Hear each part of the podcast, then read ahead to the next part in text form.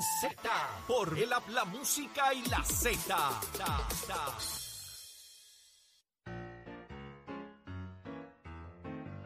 Óigame, usted está en sintonía de Nación Z en el 93.7 FM en San Juan.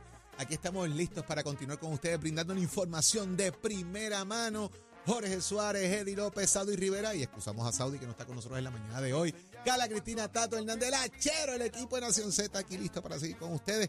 Y vamos de inmediato a las 6 y 26 de la mañana a ver qué está ocurriendo en y fuera de Puerto Rico. Aquí está la que usted escucha única y solamente por Nación Z. Carla Cristina, buenos días, Carla. Buenos días, Jorge. Buenos días, Edith. Todas las personas que nos sintonizan en los titulares, una auditoría la Oficina del Contralor sobre el manejo de fondos de ayuda para atender la emergencia del COVID-19 en el Departamento de Salud refleja deficiencias relacionadas con la compra, desembolso y recibo de bienes tras la declaración de estado de emergencia por la pandemia. Y de otra parte una investigación del Centro de Periodismo Investigativo reveló que el Departamento de Educación no cuenta con planes alternativos para retomar la enseñanza en las escuelas donde los servicios básicos de agua y electricidad no se han restablecido ni ha equipado los planteles con cisternas y generadores eléctricos para hacerlas según el Departamento Resilientes. Y por otro lado, el presidente de la Comisión de Agricultura de la Cámara de Representantes, Jorge Alfredo Rivera, reveló ayer que el programa Regrow, que incluye una asignación federal de 92.5 millones de dólares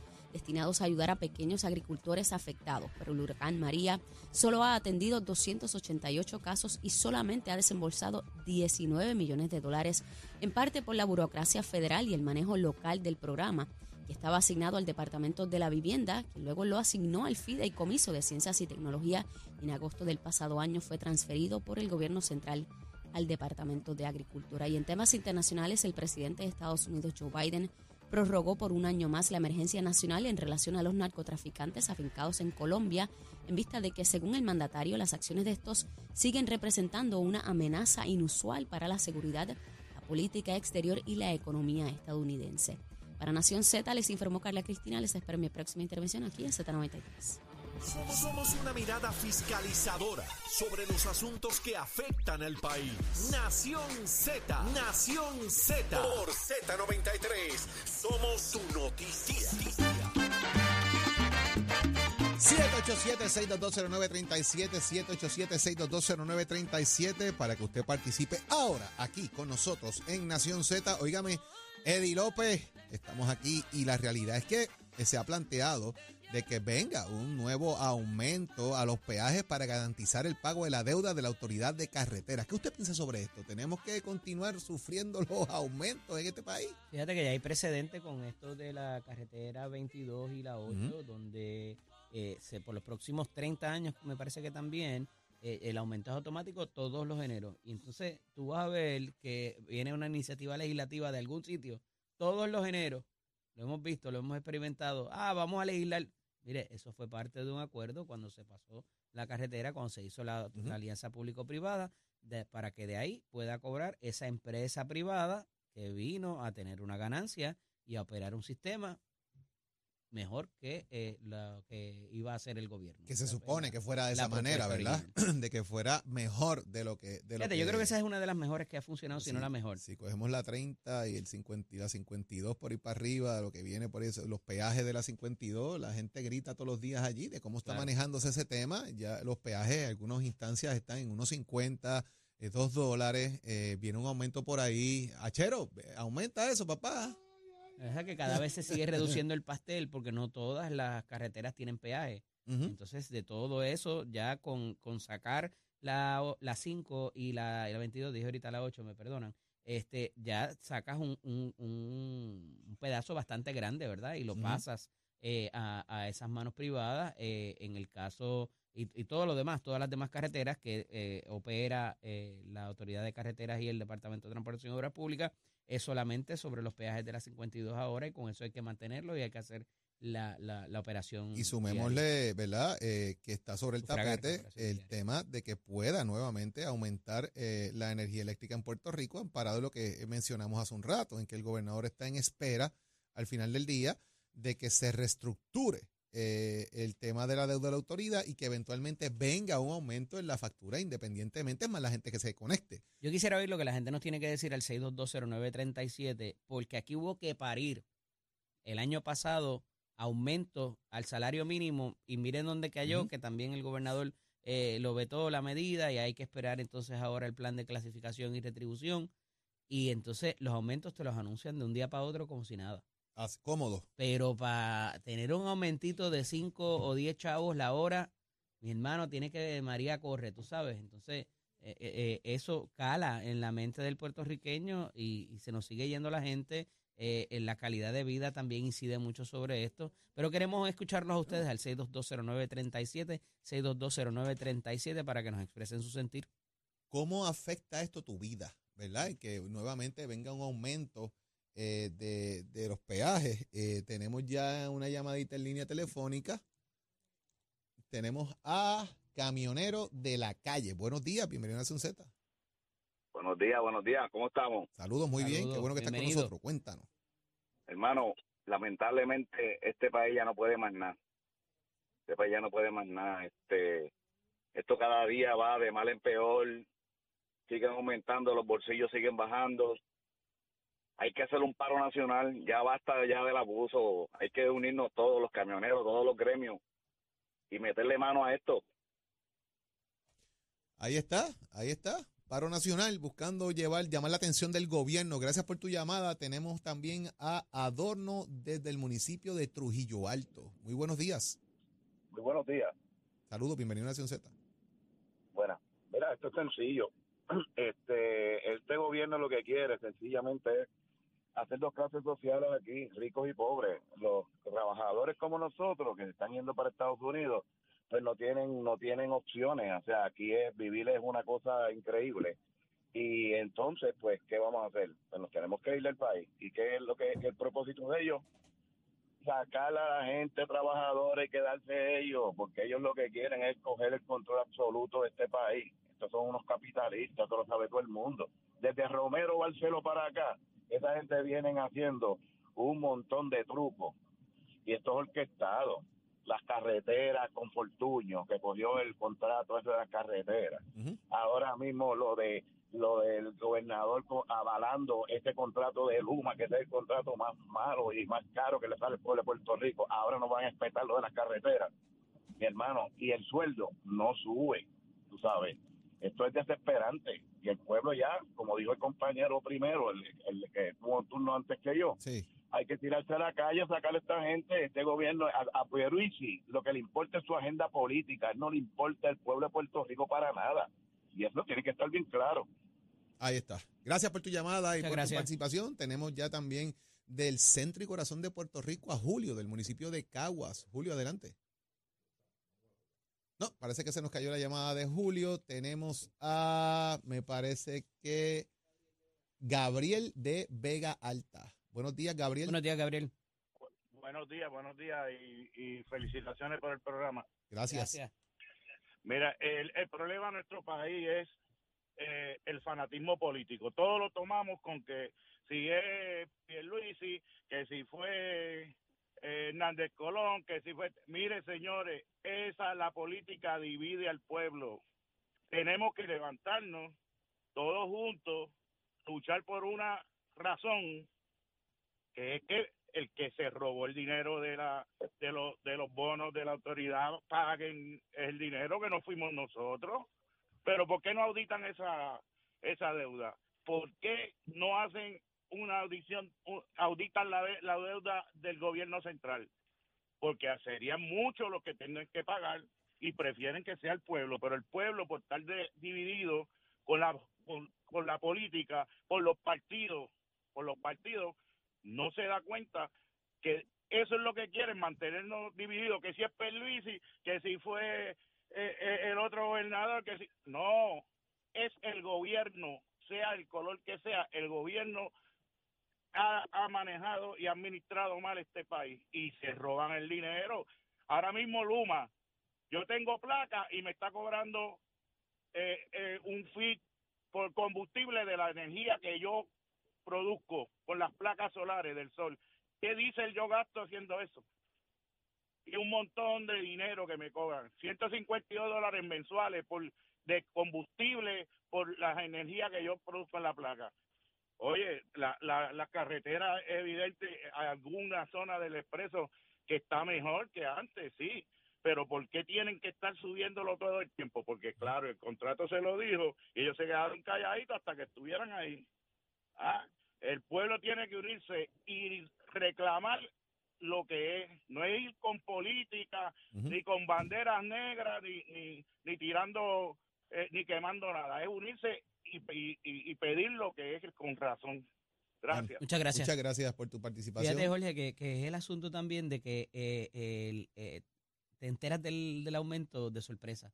O sea, ¿por qué no hablar claro? Que era mi punto ahorita con el asunto del gobernador. Dile, mira, aquí hay una deuda que hay que pagar, esta es la cantidad. o sea, pero te enteras que el aumento de momento ahora es automático, tú sabes. Y entonces, eh, como decía, todos los, todos los, los eneros tenemos ese regalito de los reyes que nos dejan ahí un aumento. Pues mire, eso está ya gestionado y eso está acordado, pero entonces eh, por, por, no, por no recibir una afección política, eh, te, te, lo, te lo empujan de sorpresa. Manuel de San Sebastián, saludos, bienvenido a San Z. Buenos días, buenos días. Muy buenos días. Mira, lamentablemente los que nos levantamos a las 4 y 5 de la mañana para salir a trabajar somos los que estamos sufriendo más eso. Las personas que viven del gobierno no les importa y son la mayoría, ¿sabes? Reciben casa, le dan dinero para el agua, la luz, el teléfono de Obama gratis, tienen todo. Entonces los que trabajamos somos los más perjudicados. Yo voy de San Sebastián de camino por adjunta por el monte y estas carreteras están en barata. ¿Sabes? Entonces... Y ahí no hay peaje, ahí no, ahí no, hay peaje, pero como quiera, tú sabes, no, reciben la, la atención. Oye, no hay, no hay peaje, pero estas cuestas chupan gasolina. ¿Qué sigue? Y la gasolina está súper carísima. Entonces aquí nadie del gobierno nos ayuda, nos están empujando a todos a irnos de este país porque ya esto está insoportable. O sea, los que se levantan y corren por estas carreteras, estos peajes tan caros, la gasolina tan cara, ya un plato de almuerzo que tú te comías por ahí de 5 dólares, ahora están en 12 dólares. O sea, que esto está, esto está brutal. Entonces el gobierno echado para atrás. Lamentablemente, en, la gobernación de Fortuño, a nosotros nos sacaron 900 millones de carreteras y 400 millones de la Autoridad de Energía Eléctrica. O estaba Luis Fortuño, eh, Rivera Chats y Jennifer González. Ahora Jennifer González quiere ir para la gobernación. ¿Sabe? ¿Qué nos, ¿Qué nos espera que nosotros aquí en este país? ¿Sabe? No hay gente nueva, no hay caras nuevas. El gobierno es una mafia que no deja a nadie entrar para ayudar a este país. Estamos lamentablemente boca abajo y nos vamos a tener que ir todos de aquí. Gracias. Buen día. Muchas gracias. Interesante esa llamada. Y también tenemos a Rafael de Vega Baja. Buenos, días. Rafael. Bienvenido a Nación Z. Muy buenos días a todos ustedes. Muchas gracias. Mi comentario es el siguiente.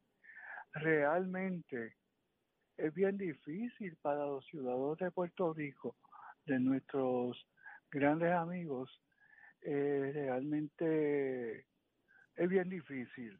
Es bien difícil ya, por ejemplo, ya yo tengo mis dos hijos mayores profesionales, pero vamos a pensar para más adelante.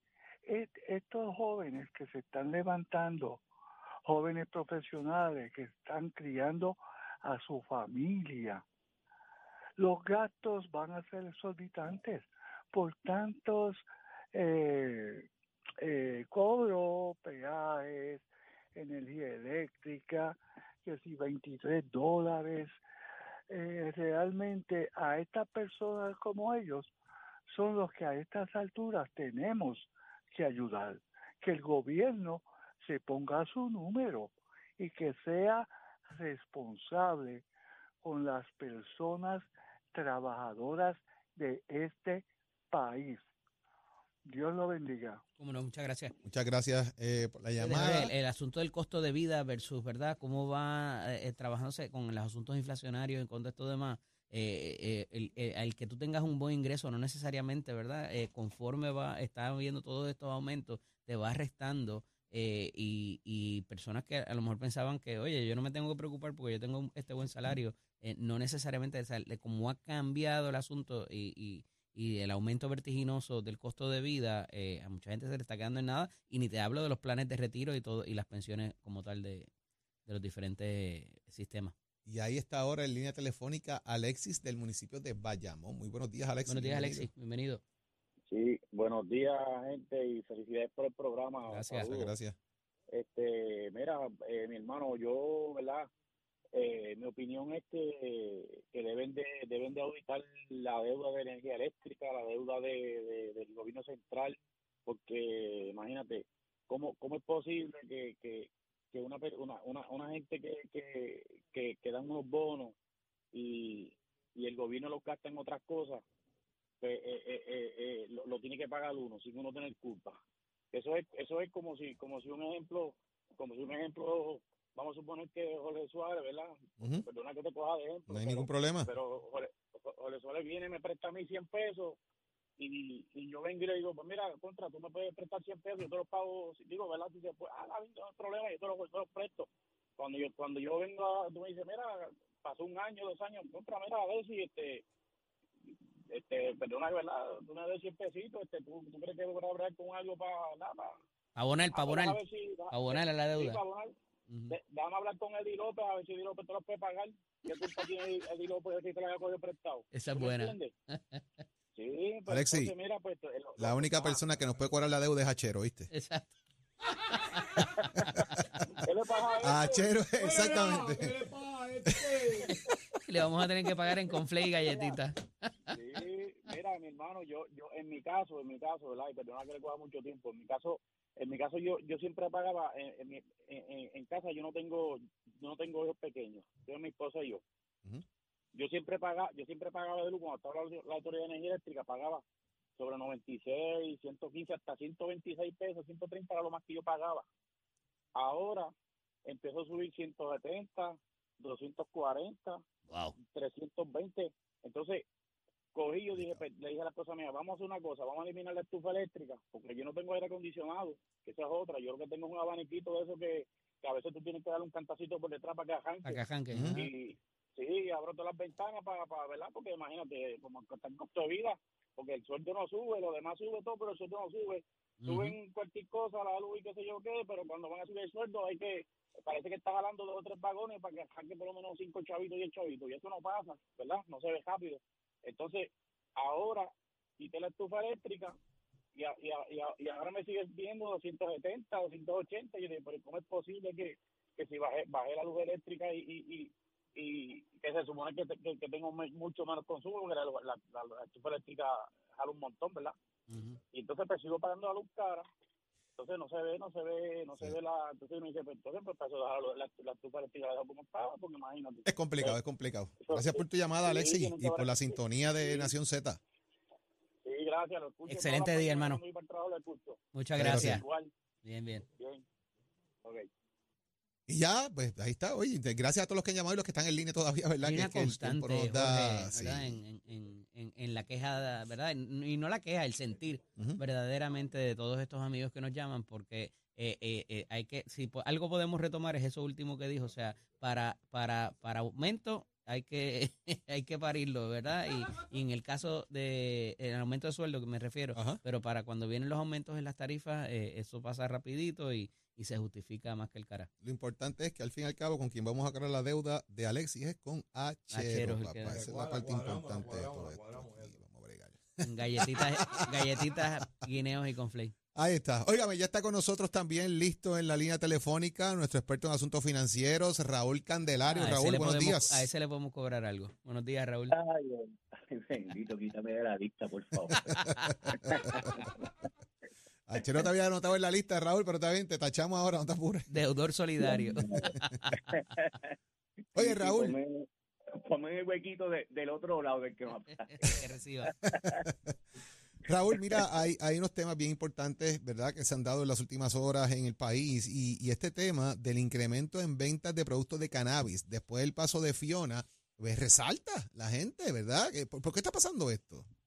Oye, Jordi, qué interesante, ¿verdad? Que en los últimos días cannabis ha, nuevamente ha salido a la luz pública uh -huh. como elemento importante en los factores no solamente económicos, sino también en los factores jurídicos con por la decisión del presidente Biden de indultar a los, a los convictos por posesión menor de, de, marihuana, así que nuevamente está en, el, en, la discusión pública, pero en, esencia, fíjate, lo que, lo que trae esto es que estás viendo un comportamiento muy similar al que el ciudadano hace con sus medicamentos tradicionales, es decir, el ciudadano se prepara para los eventos eh, eh, eh, haciendo las compras que requiere para sus tratamientos por medio de cannabis medicinal, las realiza antes y después del evento y refleja que cerca de un 25% en un incremento en las ventas se dieron en esos días antes y después. Es decir, el ciudadano, el ciudadano que está utilizando estos productos lo que dice es, mira, yo no sé cuánto tiempo esto va a estar cerrado, yo estoy usando esto diariamente como uno de mis medicamentos y en la medida que no lo tenga, pues me puedo ver afectado y se prepara para el evento. Entonces, se da este incremento en, en, en venta eh, que no es otra cosa que asegurarse que tienen el medicamento en caso que no se pueda abrir, ¿verdad? Algo muy, muy parecido a lo que pasó en, en, en María. Obviamente a nivel de María esta industria no está en el nivel que está hoy, pero desde el punto de vista de una primera experiencia de cómo se, se está comportando el consumidor es muy interesante que va a ser un comportamiento sustancialmente parecido al que al que la persona ordinaria compra sus medicamentos en farmacia. Es interesante ese punto, Raúl, porque dentro de todo, fíjate que, ¿qué hacemos? Eh, me voy moviendo al tema de, de cómo me estabilizo, de buscar una solución alterna. Eh, y, como bien dice, o sea, el presidente Biden estableció un punto dándole paso a que los gobernadores en los estados, ¿verdad? Independientemente, sean los que se encarguen de, establecer el punto de vista y lo que va a ser la política pública. El efecto a lo largo que eso pueda tener en Puerto Rico, no hay nadie en las cárceles ahora mismo, ¿verdad? Eh, eh, según reporta el gobernador, cumpliendo una condena mínima por posesión de cannabis. Pero el efecto económicamente puede tener un repunte nuevamente en el tema del cannabis en Puerto Rico. Sí, sí, sin duda. Esto te tengo que decir que precisamente eh, al traer a la discusión pública este esta despenalización realmente que es lo que hace que es lo que hace eh, el, presidente Biden, porque básicamente le dice, mire, a medida que tú estás por una posesión menor, yo te estoy despenalizando eso, no debiste estar ahí, es lo que es lo que le está diciendo. Por lo tanto, lo que está abriendo es un campo nuevamente, ¿verdad? A la, a la posibilidad de que eh, hay medidas congresionales, como hemos discutido antes, que ya están trabajando este tema y la posibilidad de atender lo que es el cannabis recreacional. Eh, pero, pero entonces poner a la discusión pública nuevamente esa, esa, ese grado de, de, de apertura y que, y que entonces eh, lo que han reclamado diferentes sectores del país eh, relativo al cannabis recreacional pueda entrar nuevamente en, en, en, discusión. Eh, creo que hay, como tú sabes, hay, hay proyectos legislativos actualmente que están considerándose. Eh, hay uno, el famoso 1191 de Héctor Ferrer, que está en, en, cámara referente al cannabis recreacional, pero hay otro del que no se habla mucho y que es el más adelantado que está. Ese es más dirigido al cannabis medicinal como tal, que es el proyecto de la Cámara 1078 de, de Tapito Hernández, que es más dirigido a darle una, una fortaleza a la, a la industria de a la industria de, de cannabis.